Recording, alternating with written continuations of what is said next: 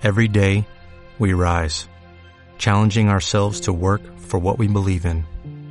At U.S. Border Patrol, protecting our borders is more than a job, it's a calling. Agents answer the call, working together to keep our country and communities safe. If you're ready for a new mission, join U.S. Border Patrol and go beyond. Learn more at cbp.gov/careers. Ladies and gentlemen, this ain't no one-hit wonder, baby. Dean Ambrose is here to stay. is the WWE World Heavyweight Champion. Topless. Oh, RKO! Drew! RKO by Orton! Beat up John Cena! Brock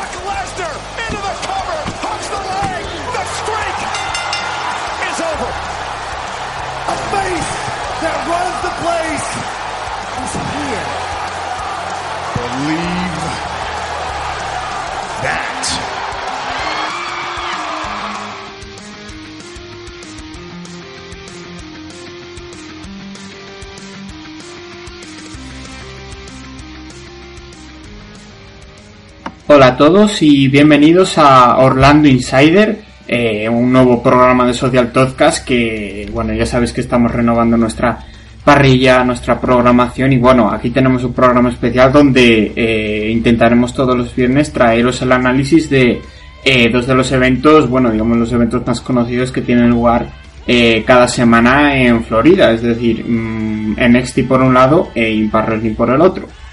Y bueno, trataremos un poquito de contar lo que ha pasado, comentar los temas, las storylines y demás. Así que bueno, para esta labor eh, no estoy solo, claro. Cuento con la colaboración de Sony, que está por aquí. Sony, ¿qué tal?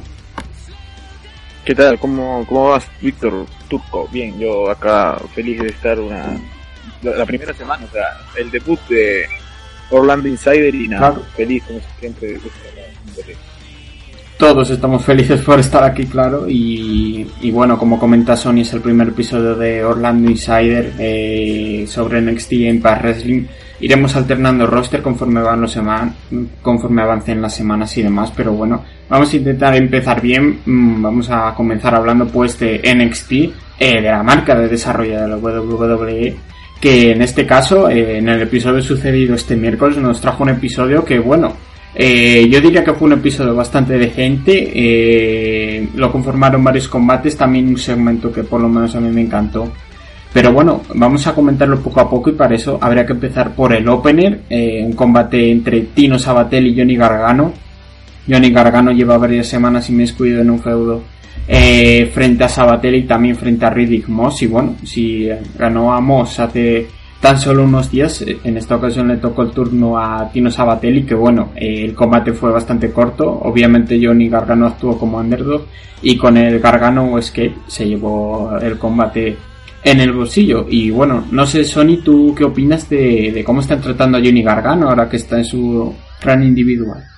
Sí, o sea, me está gustando esto que están haciendo con él, ¿no? O sea, eh, aguantar un poquito hasta que regrese Champa y poniéndolo, poniéndolo era con, con rivales así de categoría baja, se puede decir, categoría media, como Sí. Sabatelli y, y Moss, así que nada, o sea, por ese lado me parece bien que lo estén, que estén, que estén ganando minutos en televisión y que por esa parte lo estén poniendo over a. Y claro, habría que esperar a ver lo que pasa en el futuro porque obviamente Gargano pues imagino que perdurará en NXT hasta que aparezca Tommaso Champa que bueno, sabemos que se está recuperando de una lesión de larga duración y habrá que ver cuándo regresa. Y bueno, una vez pasado el opener, podremos hablar del siguiente match, un combate femenino entre dos de los participantes del Young Classic. Eh, por un lado Lacey Evans y por otro Bianca Belair. Fue un combate entretenido, la verdad. Eh, de ambas competidoras, bueno, yo personalmente me tengo que quedar con Bianca, no solo porque me parece mejor luchadora, sino también el tema de la coleta y demás, me parece que tiene bastante carisma y bueno, Lacey Evans, y si bien creo que puede mejorar en varios aspectos, eh, con esto del gimmick patriótico que fue Marina hace tiempo, me parece que lo pueden sacar provecho también. No sé qué opinarás tú aquí, Sony, de estas dos. Sí, o sea, la verdad las dos las, vi bastante bien. O sea, yo creo que Bianca está un paso por por, por encima de, de Lacey, pero, o sea, a pesar de todo, me, gustó para ser dos, chicas que creo que no tienen experiencia más que la del Bergman Center, me, parece que están bastante bien, en especial Bianca, que desde el Make Classic, o sea, la veo y me deja muy, muy gratas sensaciones. Y nada, o sea, me parece que tiene un buen futuro. Espero que algún, en algún momento tenga la oportunidad de ir por el título femenino de NXT, ahora que está vacante. Y nada, o sea, de verdad te digo, debe ser uno de los mejores talentos creados por WWE después de mucho tiempo, ¿no? Como dices, tiene carisma, eh, tiene un gancho interesante como es de usar sus coletas, su, su trenza para, para golpear a los rivales y, nada, la, chica sabe desenvolverse bien, tiene bastante talento porque para ser bastante joven y bastante nueva en esto del wrestling lo hace bastante bien y espero que, que, eso, o sea, más que nada que, que, la, que la guíen por un buen rumbo y lo mismo con, con, con Lacey, ¿no? Que recién está empezando, pero vamos a ver cómo, cómo, evoluciona, pero hasta ahorita no lo está haciendo nada mal, ¿no? Sí, y de hecho lo que comentas del campeonato vacante de NXT, eh, también aparecieron a lo largo del programa varios vídeos de, de otras luchadoras actuales de NXT o participantes también del Million Classic, como es el caso de Dakota Kai. Y bueno, está claro que están montando algo para, para decidir el campeonato, el destino del campeonato femenino que sabemos ha dejado vacante Asuka, que continúe invicta y así subiera al main roster. Luego tenemos el que yo creo que es el segmento del programa y quizás uno de los, uno de los segmentos del año en NXT, esa promo de Alistair Black y el Velveteen Dream, que bueno, a mí me pareció genial. En primer lugar aparece Alistair Black con traje y demás. Me gustó cómo empezó porque digamos que se mostró de cara al público se abrió, digamos, una promo, una promo más personal que por supuesto le ayuda a contactar más con la audiencia. Y, bueno, después de esto aparece Velveteen Dream, eh, recordemos que es el Jimmy que interpreta a Patrick Clark. Y bueno, básicamente, mm, digamos que la contradice un poco. Eh, dice que él, o sea, Alistair Black se, se enfada con él porque Velveteen presume de conocerle mejor, de que todas las, digamos, todos los tatuajes que lleva en su cuerpo tienen una razón de ser. Y bueno, a partir de ahí, básicamente Lister Black manda una patada contra Velveteen Dream. Y bueno, ahí queda la cosa. Mm, creo que van a montar una historia muy interesante entre ambos. Y bueno, contrastan genial los gimmicks. Y bueno, no sé, tú aquí, Sony, ¿qué pensarás? Si te crea expectación lo que pueden montar con estos dos. Claro, o sea, como dices, es un contraste estupendo, ¿no? Eh, dos, dos totalmente diferentes.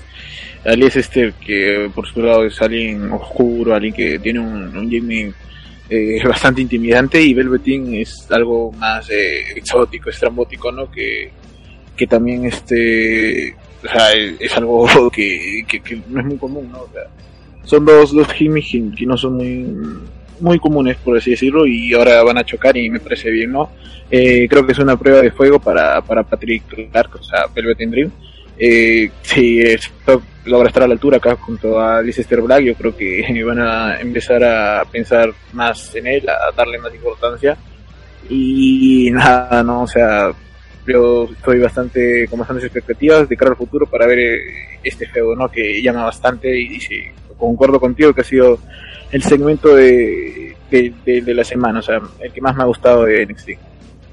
Sí, sin duda. Y bueno, a mí me alegra que un tipo como Velveteen Dream, que no sé si tendrá alrededor de 23, 24 años, ya tenga una exposición como esta, debutó hace varios meses y bueno, si le dan importancia por mí genial porque se ve que el tío tiene talento y, e interpreta muy bien su personaje, que eso es al fin y al cabo mm, lo que importa cuando tienes eh, un gimmick tan peculiar como el suyo. Y bueno, después pasaríamos a un combate que también digamos que es la conclusión a una historia que lleva varias semanas. Es el match entre Lars Sullivan y No Way Jose. Que bueno, Lars Sullivan estas últimas semanas eh, ha desarrollado su personaje de, Monster Hill eh, con su fuerza bruta y demás. Lo ha metido en squashes para ponerlo over y yo creo que ha dado buenas actuaciones. Y bueno, aquí ante No Way Jose eh, le ganó en apenas 5 minutos en un combate que tampoco tiene mucho que contar y bueno, no sé, Sony, ¿tú qué pensarás de cómo están tratando a Lars Sullivan y de las oportunidades que le están dando actualmente? Eh, me encanta Lars, o sea, me encanta ese prototipo de luchador que, que me gusta y me parece que lo están llevando por buen camino, ¿no? O sea, un camino de, de un destructor eh, que es un, a ver, como te digo, un tipo de esos que ya no abundan mucho, un tipo bastante clásico. Eh, y, y nada, o sea, me encanta que, que, que lo estén formando por, por ese camino. Es un, es, un, es un luchador que promete bastante y que también es de la cantera de WWE, ¿no? Pero, o sea, o sea, más que nada me parece que tiene bastante futuro, bastante talento y se está encontrando bien con, con New Way José, me, me gustó su encuentro, o sea, más que haya sido rápido, que haya sido un squash, creo que No Way José, New Day José, No Way José está, está creciendo mucho, la verdad, o sea, desde que debutó ya no se le nota tan verde como antes, eh, dicen que puede debutar pronto en el roster principal, me parece que va a ser una adquisición buena porque falta gente así eh, cómica por así decirlo en el main roster y, nada me parece que, está bien porque en NXT ya, no tiene mucho lugar ¿no? No, José lleva, como dices, eh, una buena mejora, pero en NXT no pinta demasiado. No, no lo estamos viendo ni mucho menos en la órbita de ningún campeonato. Y bueno, en cuanto a la Sullivan, eh, es interesante ver eh, cómo han depositado tanta confianza en él y bueno, vamos a ver lo que promete porque su personaje, pues yo le pondría el único pero de que a lo mejor le está costando un poquito más contactar con la grada, pero bueno, a base de, de demostrar su, su fuerza bruta a la gente, tarde o temprano me parece que va a contactar bastante con el público del Full Sail porque al fin y al cabo ya sabemos cómo es y cómo reacciona ante, digamos, superestrellas mmm, a veces no tan interesantes. Y bueno, después de esto ya pasaríamos al main event, un combate entre Mustache Mountain, el equipo de Tyler Beth y Trent Seven, que se enfrentaban a Bobby Fish y Kyle O'Reilly. Dos terceras partes de la Undisputed Era, que es el stable nuevo que junto a Adam Cole eh, ha llegado, de ex luchadores de Ring of Honor y que como sabemos hizo su debut en el último Takeover. Y bueno, yo creo que fue un buen combate por parejas. Tampoco lo pondría a una enorme altura, pero a mí me pareció que hicieron un genial trabajo. Había buenos luchadores para sacar algo genial de ahí. Y bueno, la victoria cayó del lado de los Hills después de también una interferencia de Adam Cole que atacó a Tyler Bate.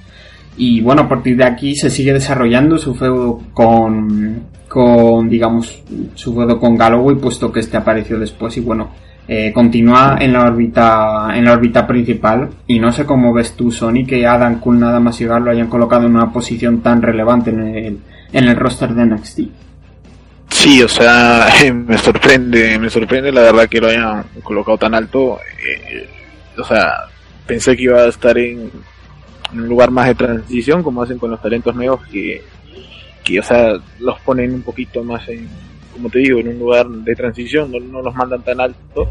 Pero me parece que con esto del estable junto a Red Dragon, eh, Fishy y O'Reilly, me parece que tiene un, un, debut potente, ¿no? O sea, me parece que está bien ahí, que, que puede sacar más jugo de lo que tiene, ¿no? Eh, Adam Cole me parece que es un buen entertainer. Eh, no sé si será tan bueno en el ring como, como, algunos lo quieren pintar, pero me parece un buen entertainer y me parece perfecto para WWE, ¿no? Tiene la presencia, tiene carisma, tiene, tiene casi todo, ¿no? Espero que esté a la altura y si le dan el título no me voy a molestar, la verdad, no es que sea un wrestler que me parece que desagradable ni que me parece que sea alguien que, que no sé, que, que no tenga futuro en WWE, ¿no? Más bien todo claro. lo contrario, me parece que es una apuesta fuerte y, me encanta, me encanta que lo estén poniendo desde ahora eh, como, una persona importante, ¿no? Se lleva diciendo desde muchísimo tiempo que es exactamente el tipo de luchador que necesita el WWE. Y por supuesto que lo hayan colocado en esta posición también eh, es debido a la subida de Bobby Roode era bastante necesario en el roster de SmackDown. Pero bueno, como dices, el tipo yo creo que tiene calidad de sobra para destacar aquí. Y me parece bien que lo junten con Galloway, que de por sí me parece un campeón excepcional para la marca amarilla. Y bueno, básicamente esto ha sido NXT. Este pequeño resumen que os hemos brindado. En dos semanas, eh, Roderick Strong y Drew Galloway, eh, perdón, Drew McIntyre, no sé si he dicho Galloway antes, pero a McIntyre me refiero. Eh, Roderick Strong y Drew McIntyre se van a enfrentar por el campeonato de NXT dentro de, de dos semanas eh, en NXT. Y bueno, veremos a ver lo que ocurre ahí con Strong, que, que lo siguen teniendo en una posición alta y ya han dado buenos combates en el pasado. Así que habrá que confiar. Y bueno, esto hemos tratado de NXT, así que es hora de pasar al otro programa de Orlando que solemos tratar aquí. Eh, se trata de, de Impact Wrestling, por supuesto. Y bueno, en esta ocasión nos encontramos con un episodio que yo catalogaría como un capítulo de transición para todas las historias, en el que no pasaron cosas realmente relevantes. Podemos decir que es prescindible en realidad, aunque también tuvo su parte entretenida y bueno, no se vio mal. Pero también acuso un poquito algunas bajas aunque, aunque habrá que ver ahora cómo lo comentamos. Porque bueno, en primer lugar empezamos el, el evento con una promo de Johnny Impact que básicamente sale y reclama a Eli Drake. Se vende continuamente que Eli Drake está en México, que no puede que no puede aparecer aquí. Y bueno, mmm, su promo es interrumpida por KM, que sorprendentemente consigue mucho hit. Eh, como Hill, el público lo odia muchísimo y bueno, en un combate corto termina ganando Johnny Impact. Y bueno, no sé aquí, Sony, lo que opinarás de cómo están tratando a Johnny Impact y, y, su posición actual en el roster de Impact. Bien, bien, o sea, me parece que lo está tratando bien, o sea, Johnny Impact me parece que es un hombre grande, un hombre potente y me parece que es el, el indicado para, para ahorita estar eh, retando al campeón que es el Drake. Eh, me parece que es un hombre bueno, un hombre que le va a ayudar bastante a Impact, eh, incluso sí. más que el patrón, porque según tengo entendido, Mundo no es tan tan problemático por así decirlo, no tiene una personalidad tan tan fuerte como la del patrón, así que creo que va a ser de ayuda para Impact Wrestling, ¿no? Y me gustó el segmento, me gustó el segmento con KM, KM creo que sí. bien. Sí, o sea, me gustó el segmento, eh, como dice, genera hate, o sea, no, no le hace mal el chico. Y nada, buen, o sea, se mostró, sirvió para que se luciera mundo y, y nada más que eso. Sí, básicamente un poquito que comentar. Luego, eh, luego también comentaremos un poquito lo que fue el siguiente combate de John Impact, porque luchó dos veces y curiosamente las dos veces sí. puso su oportunidad por, eh, por el campeonato de Global Force Wrestling eh, juego, pero por suerte salió airoso de ambas. Pero bueno, podemos seguir con el programa porque luego tuvimos a los Knockouts en acción. Taya Valkyrie se enfrentó a Ava Story en un combate que simplemente sirvió para ponerla over y nada relevante hasta que ocurrió lo siguiente, que es la aparición de Gail King, de Ali, por un lado, eh, y también de Siena y Talin Terrell. Y de Rosemary, perdón, que es precisamente la primera que interrumpe a Taya pidiendo una oportunidad titular. Y vamos, después de golpearse, eh, terminan llegando todas las, las knockouts y se termina pactando un combate entre las seis para Victory Road la próxima semana. Y bueno, Sony, no sé cómo eh, ves tú aquí eh, sí. el aprovechamiento que están dando de los NASCAR. Sí, o sea, ¿qué te puedo decir? O sea, primero que nada el combate entre, entre Taya y la otra chica, muy horrible, o sea, de lo peor que he visto en... Yo creo que Taya quizás necesite mejorar un poquito en el selling, en algún detalle quizás. E-, Es bien mala, la verdad, no, no para qué nos vamos, nos vamos a negar, es bastante, bastante malía, o sea, me parece que no da la talla y justo, justo ahora, ¿no? La, en, se va a enfrentar a, a Rosemary, a Ali y a y el King, o sea, las buenas, literalmente, que son claro. las buenas contra las malas, porque bueno. literalmente Rosemary son, esas tres son las mejores de Impact y las otras son como que, que las que más les falta, ¿no? Eh, nada, o sea, la están vendiendo como alguien potente, alguien grande, pero no sé si sea capaz ella de ocupar ese lugar. Me parece que no va a dar la talla, pero quién sabe, ¿no? Quién sabe tiene un personaje curioso con esto de entrar con la corona, la bate y demás. Sí. Eh, bueno, exacto. Comentas que, o sea, sin duda Gil Kinal y Rosemary quizás sean los mayores valores de Impact, pero yo creo que como Gil, eh, tanto Tarin Terrell como Siena dan la talla. Y bueno, talla habrá que verla en un escenario de más amplitud para ver realmente las condiciones que tiene, porque aquí hemos visto poco y yo al menos no, no, no soy conocedor de, de las aventuras que haya tenido previas a llegar al Impazón. Sí, sí, o sea, a, es bastante mala, eh, Talla, perdón, es bastante mala, la verdad, o sea, no, no hay por qué, o sea, su pasado en, en luchando y triple A no, no, ha tenido combates así que te digas, bueno, la mayoría han sido bastante, bastante malos, pero vamos a ver, no vamos a ver, tiene como te digo tres luchadoras que son buenas y que la pueden ayudar a crecer, ¿no? Sí, eso esperemos porque bueno, ha puesto bastante carne en el asador Impact con estas contrataciones y esperamos que, que le fundan y que saque efecto de ellas porque necesitaba una reforma de la división y me parece que lo ha logrado. Y bueno, luego continuaríamos con un combate por parejas en el que las dos superestrellas de AAA, Pagano y el Hijo del Fantasma, se enfrentaron a Eddie Edwards eh, y C3. Y bueno, el combate mmm, prácticamente acaba con, con la interferencia de Tejano eh, al final del match. Eso es lo realmente relevante que podemos sacar aquí. Eh, que bueno, sabemos que Tejano también como parte de la AAA apareció y podemos decir que están mmm, formando quizás un stable entre las tres superestrellas eh, de extranjeras, digamos, en Impact. Y bueno, machacaron a Edwards y Easy hasta que hizo su aparición James Store, eh, que hizo el salve y bueno, luego se encaró con 3, pero bueno, podemos decir que, que ha regresado ya, lo vimos hace unas semanas, pero bueno, aquí ha aparecido y bueno, Sony, no sé cómo verás tú la aparición de las superestrellas de AAA eh, y su función aquí, al menos en esta rivalidad. Sí, parece no que, que el estable de, de AAA va, va, va, a tener problemas con, con, este con este grupo que se ha formado, ¿no? Eh, a ver, Storm me parece que me parece que o sea que ahorita mismo no tiene mucho más que hacer en TNA.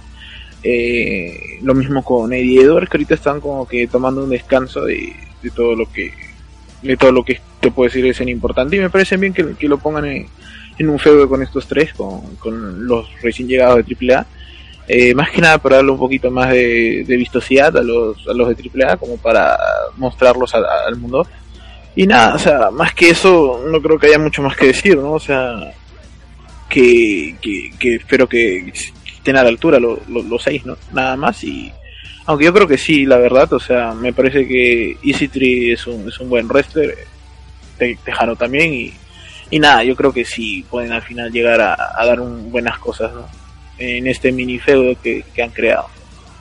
También aquí podemos prácticamente confirmar que EC3 turnea Face eh, de esta manera. No sé cómo tomarme esta noticia yo, porque bueno, como yo, que... yo, yo no estoy tan seguro de, del tono. O sea, me parece que al final van a haber piques de nuevo entre, entre Storm o Easy o Easy y, y, y, Edwards. O sea, sí. que no estoy tan seguro.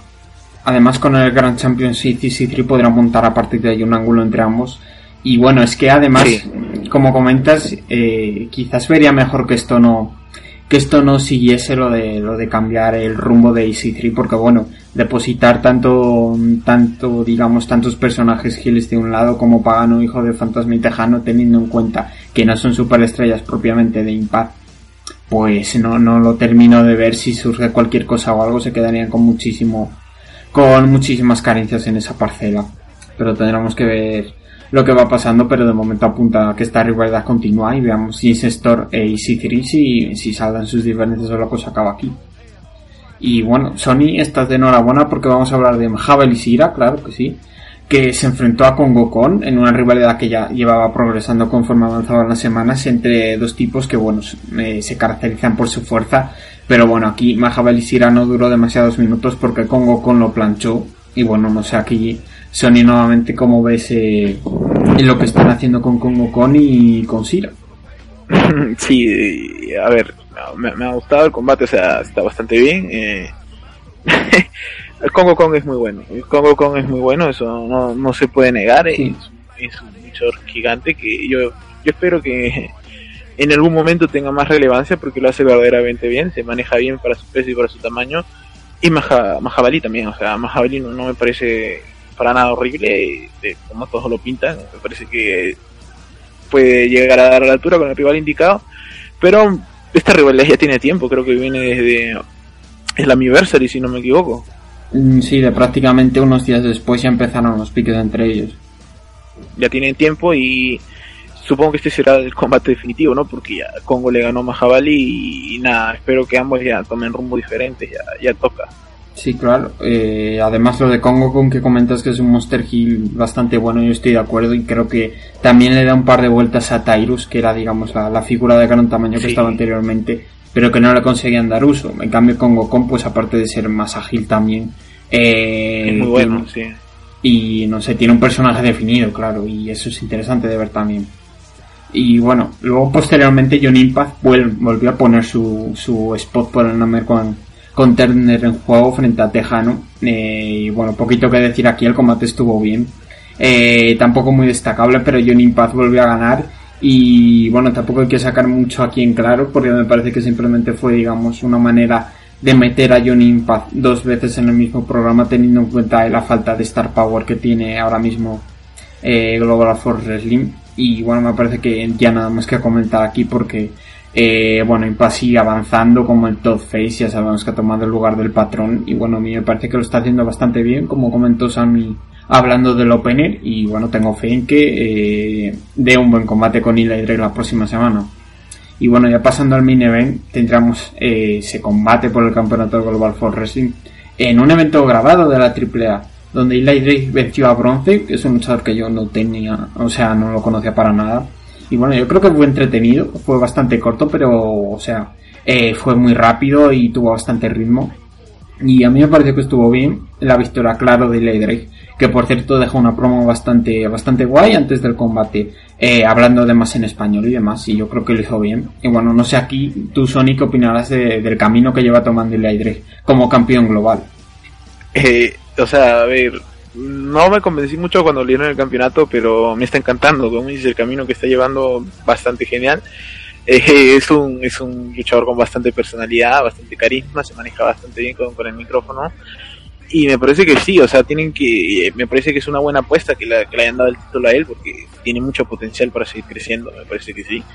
Eh, la verdad es que me ha gustado su, su, combate con, con bronce, o sea, hizo, cumplió bastante bien su, su labor de, de gil arrogante y, y nada, espero, espero que, que vaya bien por, por, ese camino tan bueno que va junto a Donis, que los dos están, están haciendo bien las cosas y, y nada, como te digo, me, encanta, me encanta cómo lo están llevando y desde ahora yo creo que le tengo muchas esperanzas eh, a él y Drake, ¿no? Me parece que, que, puede ser una buena apuesta fuerte en el futuro para, para Impact. Además, tú comentabas que te gustaba incluso más Adonis. Eh, y yo creo que es un tándem muy interesante el que hacen porque los dos, bueno, tienen físico, quizás eh, le superan altura eh, Chris Adonis, pero más o menos tienen un físico similar. Y también yo creo que tienen química entre ellos y Adonis perfectamente como guardaespaldas, como cabecilla de Eli Drake, puede, puede funcionar de sobra. Además, eh, Adonis es, muy bueno, o sea, todo el mundo lo conocemos como Chris Master, es un wrestler bastante, bastante bueno, que tiene experiencia, eh, ahí es relativamente joven, así que tampoco es, muy buena la comparación porque sería un poco injusto para el ¿no? Pero eh, yo creo que puede crecer, ¿no? O sea, le va a ayudar bastante, le puede ayudar eh, mucho tenerlo a su lado y yo creo que al, fin, tarde o temprano, si él ahí sigue como campeón, van a tener una rivalidad por el título y me parece bien, ¿no? Sí, y bueno, Chris Master, como dices, eh, es un buen wrestler. Yo creo que no lo trataron o simplemente, bueno, no funcionó del todo bien en WWE. Ya sabemos todos los eh, líos que tuvo con los controles de doping y demás que terminaron despidiéndolo eh, en su primer run en la empresa y la segunda vez que apareció tampoco destacó demasiado por la posición que tenía. Pero bueno, en resumen, Eli y Chris Adonis continúan con esa unión. Y bueno, habrá que ver, porque recordemos la semana que viene es el episodio especial de, de Impact, el último antes de Bound for Glory, que es el mayor pay-per-view de, de la empresa. Recordamos que es el 5 de noviembre. Y bueno, este Victory Road que viene con los combates de Taya, eh, Siena y Tarin Terrell que se verán las caras frente a King, Rosemary y Ali en un combate por parejas 3 contra 3. También estará el campeonato de la Exhibition en juego con Trevor Lee enfrentándose a Pete Williams. Y bueno, también los campeonatos por pareja en juego con Latin American Exchange que defenderán sus títulos ante OBE, Ohio vs Everything. Y ya por último, como no, el main event del programa que será el campeonato global de Global Force Wrestling puesto en juego entre Eli Drake y Johnny e Impact, que yo espero que den un buen combate. Y bueno, esto ha sido el último episodio de Impact. Eh, ya sabemos todos los líos que tienen, que si ahora Global Force Wrestling ya no es Impact porque ya se ha marchado, que si van a cambiar el nombre, que si van a lanzar una plataforma eh, de, de todo el contenido de Impact gratis eh, sin duda es una empresa que continuamente está en polémicas y en disputas legales, pero bueno, habrá que ver qué va pasando. Y bueno, esto en resumen ha sido el primer episodio de Orlando Insider. Eh, Sony, muchas gracias por acompañarme aquí. Gracias, gracias a ti por, por estar acá con, Orlando y esperamos que estar muchas semanas más ¿no? y que tengamos que ver episodios mejores porque lo de hoy no ha sido malo, pero siempre se puede mejorar. Siempre se puede mejorar, claro que sí. Y bueno, recordad que tenéis toda la programación de esta semana eh, que hemos analizado aquí en nuestro canal de YouTube con Rawis Podcast con Territorio SmackDown y con lo que ofrecimos el sábado pasado que es Todcast of Honor que vamos a ofrecer también este fin de semana. Y bueno, también el episodio 1 de Japón con Kim Ilvin y Mastermind ahí en ese en esa unión. Si hablamos de Chris Adonis y Leiders también hablamos de Kim Ilvin y Mastermind que se unieron para comentar Japón. Y bueno, muchísimo contenido nos espera. Este sábado tendremos la previa de No Mercy colgada en nuestra web socialpodcastwrestling.blogspot.com y muchísimas cosas más. Así que estad atentos, seguidnos en Twitter en arroba socialpodcast. Eh, cualquier duda, sugerencia, queja, eh, insulto, lo que queráis podéis mandarlo a socialpodcast.gmail.com y bueno, muchas gracias por acompañarnos aquí en Orlando Insider y confiamos en que os lo hayáis pasado bien y que estéis con nosotros la próxima semana. Así que adiós.